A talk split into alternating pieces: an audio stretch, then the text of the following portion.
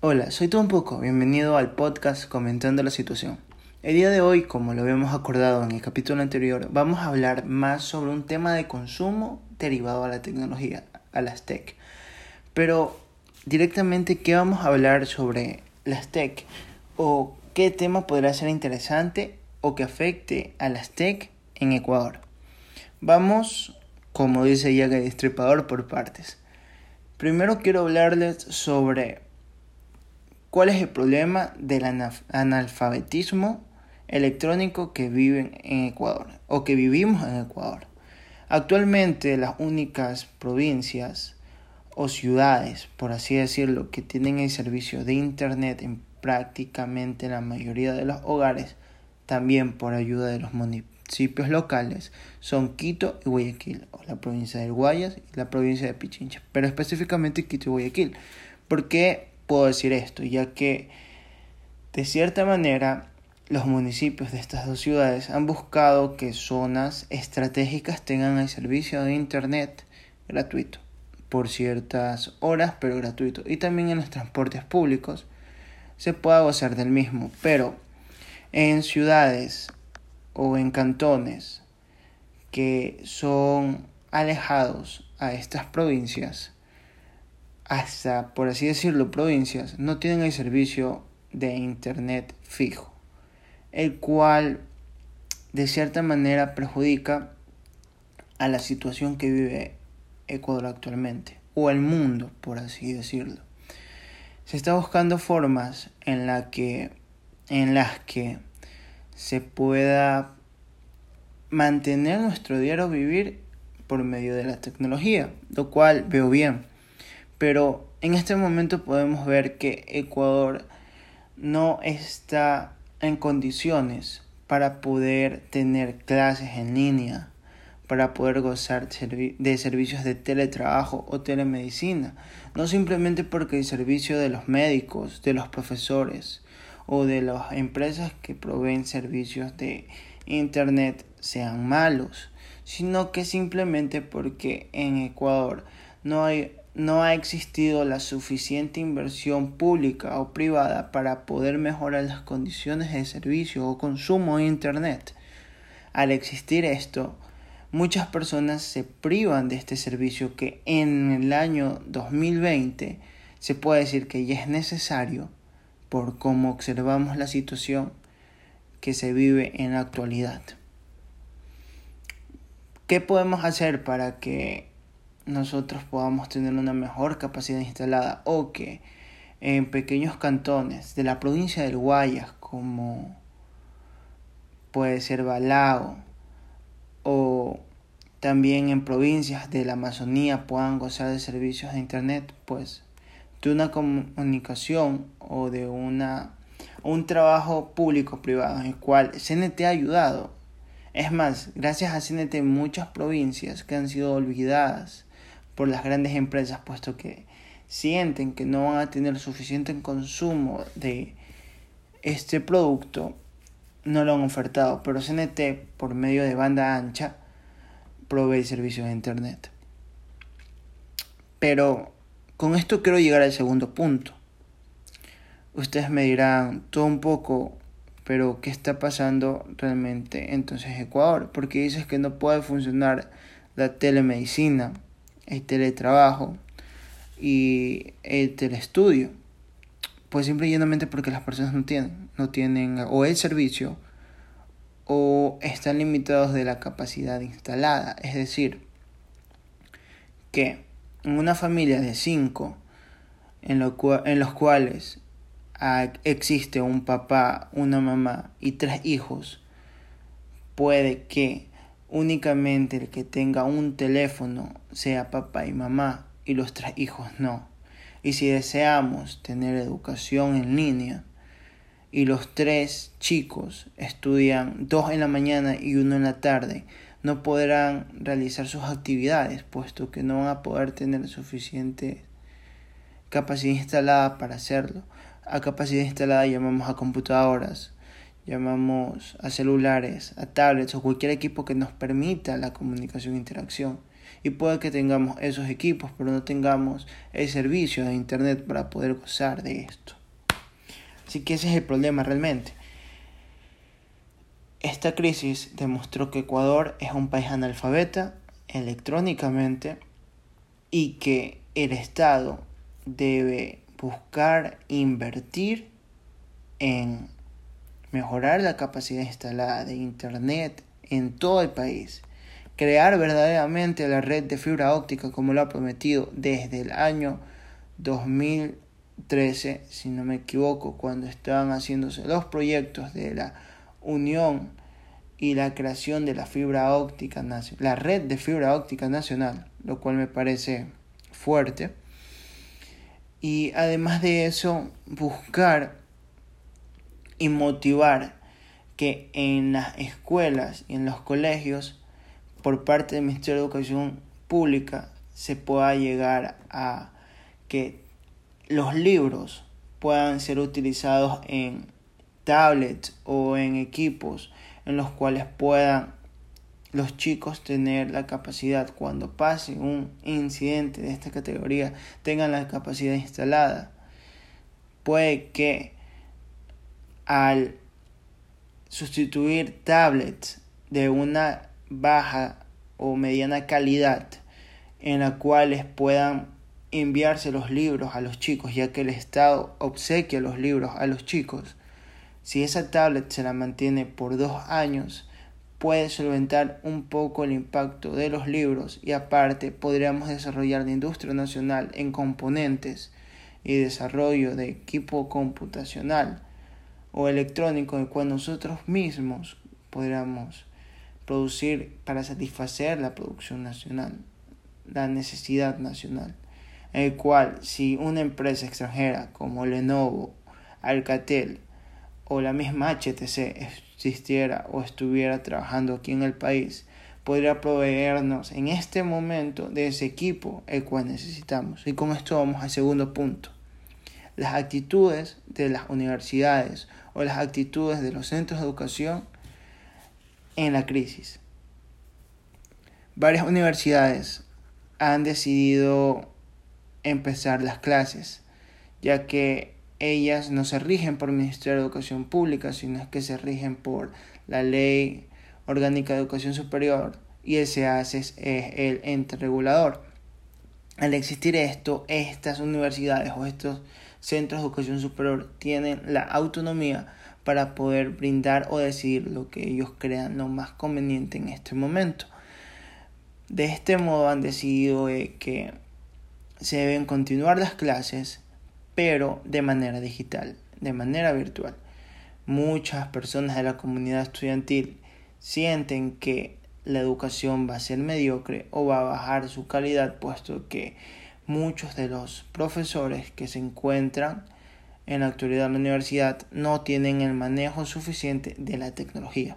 Y puede ser cierto, puede ser cierto, aunque he visto que varias universidades están buscando generar capacitaciones a sus profesores, a sus profesores y a todas las personas que trabajan ahí. Así que eso es solucionable de alguna manera. El problema es qué hacemos con los estudiantes que han estado todo el tiempo dependiendo de las bibliotecas o del internet que obsequian las universidades para poder realizar sus trabajos conozco y tengo muchos compañeros que van desde la mañana y se quedan hasta la noche en los cybers de la universidad, los cuales son gratuitos, realizando sus trabajos. Una buena gestión que está realizando la Escuela Superior Politécnica del Litoral es evaluaciones de préstamos para personas con escasos recursos para que tengan una capacidad instalada. Y aparte creo que están buscando la forma de que obtengan servicios de internet, al menos por operadora.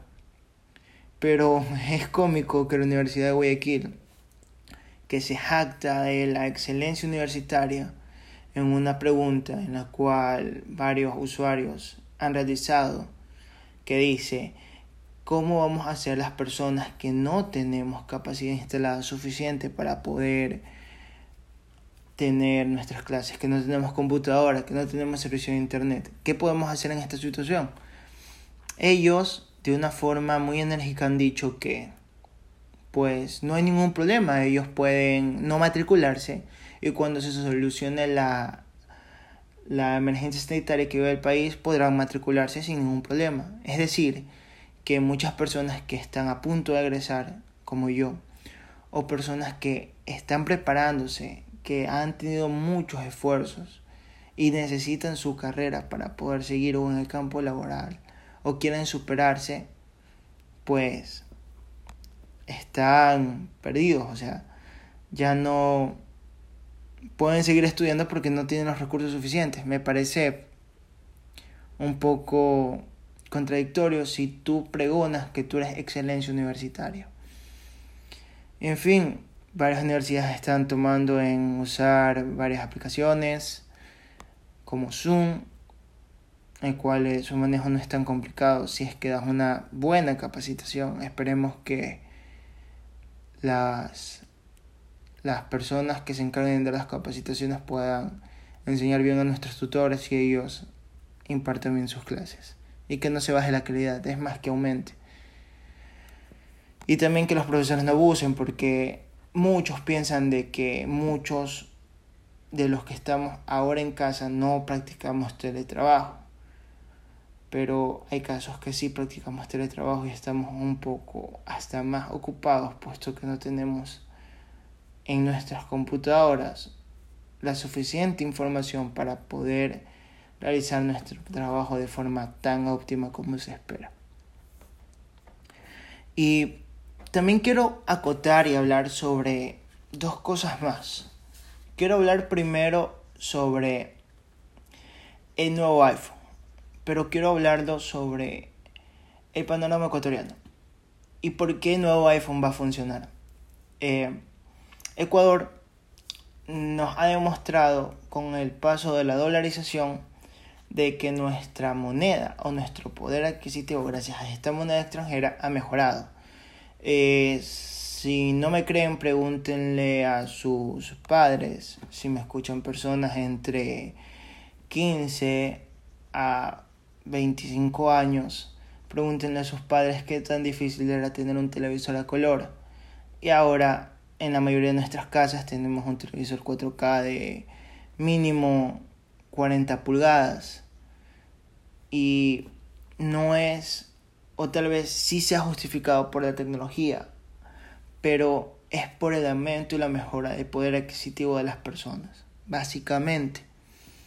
Desde que existió esto, nosotros, la clase media, hemos aumentado y hemos podido darnos lujos que antes eran únicamente exclusivos para la clase alta. Así que uno de estos, como ejemplo, es un iPhone el cual es un teléfono de gama alta. Por donde lo mires es un teléfono de gama alta, el cual marca un estilo y la marca iPhone, la marca Apple, gracias a su línea de teléfonos iPhone, nos ha demostrado de que no es lo importante tener algo que tenga una relación entre calidad-precio, sino que si tú tienes un equipo que funcione bien puede significar de que lo puedas mantener por mucho tiempo. Lo que pasa en Ecuador. En Ecuador hay una alta tendencia de que las personas tengan un teléfono viejo o que en Ecuador se venda tecnología vieja, desde televisores. Si vemos la gama de televisores que se venden en la actualidad son de 2018, ya estamos en 2020. Entiendo que los modelos 2020 no se encuentren aquí en el país, puesto que estamos viviendo en una emergencia sanitaria, pero no me cabe en mi cabeza cómo no puede existir modelos 2019 masivamente, pero sí los 2018-2017. Y eso pasa en tecnología. Muchas personas, como su teléfono funciona, lo mantienen en Ecuador. Muy pocas personas piensan en el teléfono como un medio de lujo. Por eso podemos ver a las personas en, el en la calle, en la selva, con su iPhone 6, un celular de 2014, su iPhone 7, su iPhone 6S, y nos preguntamos, vende tu teléfono y cómprate algo mejor, algo calidad-precio, Xiaomi, Redmi o cualquier marca asiática la cual te pueda brindar un equilibrio entre lo que estás pagando y los componentes que tienes. Pero la costumbre y el miedo al cambio es lo que en Ecuador se mantiene prácticamente en todo. Por eso las personas siguen continuando con su iPhone de generaciones anteriores, pero lo siguen manteniendo. Por eso yo digo que el nuevo iPhone, el iPhone SE 2020, va a funcionar aquí, puesto que tiene la misma línea continuista de los iPhone 6, un modelo 2014, pero además de eso, te brinda por características de hardware lo mismo que tiene un iPhone 11 en un precio de 400 dólares, los cual hay que ser sinceros, en Ecuador nunca va a llegar a 400 dólares, mínimo va a llegar a 550 el modelo de 64 GB.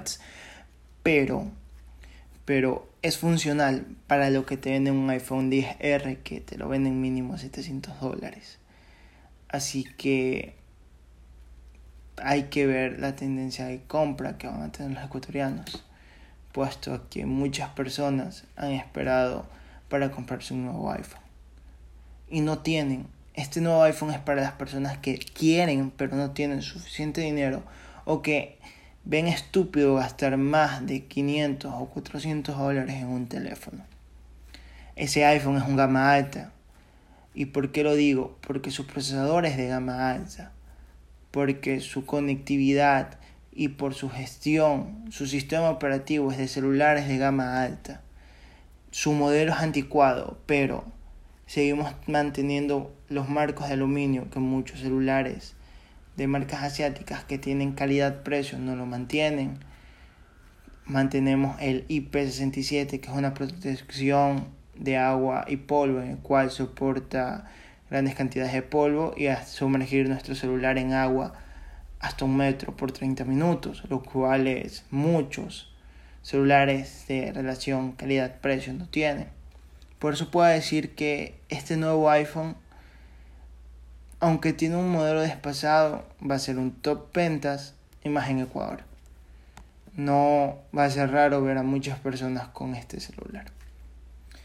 Y ya llegando al último punto, quiero hablarles sobre por qué la tecnología en Ecuador es cara y es vieja. Simplemente por tres factores. Primero, los impuestos por compra Segundo, los impuestos por desaduanización. Y tercero, por los impuestos categóricos que puedan tener nuestros productos. Actualmente en Ecuador puedes traer un teléfono. Haciendo ejemplo del mismo iPhone SE. Nosotros podemos contratar cualquier empresa la cual nos pueda traer ese producto. Eh, existen muchas Puede ser por Correos de Ecuador, puede ser por FedEx, puede pues, ser por UPS o la ecuatoriana Larbox. Usted puede comprar su teléfono por la página web aquí en Ecuador y lo envía a su casillero de cualquiera de estas empresas que yo les he comentado. Esas empresas se van, le van a traer ese equipo. Cuando le llega el equipo, le envían un correo diciéndole que, le tiene, que tiene que pagar los impuestos. Pero ¿qué impuestos tienes que pagar?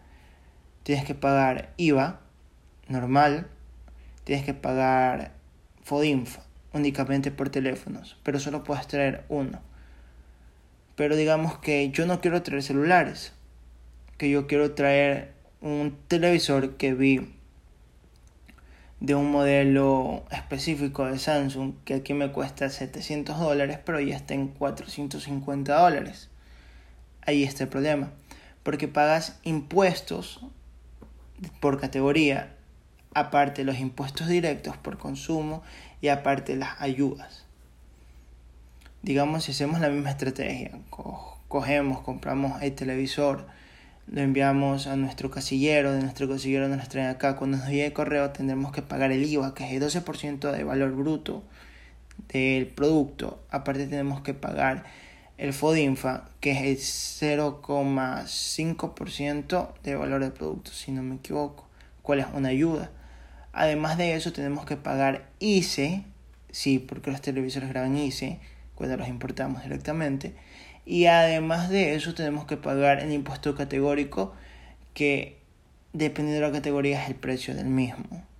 Ese televisor termina elevándose de precio unos 300 dólares más y haciendo la comparación mucho más conveniente te sale comprarlo en cualquier almacén de electrodomésticos. Por eso muchas empresas de electrodomésticos nos venden productos viejos, puesto que no tienen un competidor extranjero directo para los mismos. Pasa con, con computadoras nos venden computadoras de, con tecnología de 2, 3 años atrás. Nos venden aires acondicionados con tecnología de 2, 3 años atrás. En Ecuador el iPhone nuevo es el que ya tiene más de 4 o 5 meses en el mercado. Para nosotros es una novedad.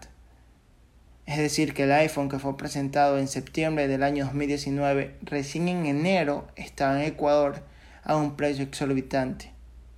Porque aquí en Ecuador encuentras el iPhone 11 de 750 dólares en un poco menos de 1000 dólares, 950 dólares puede ser.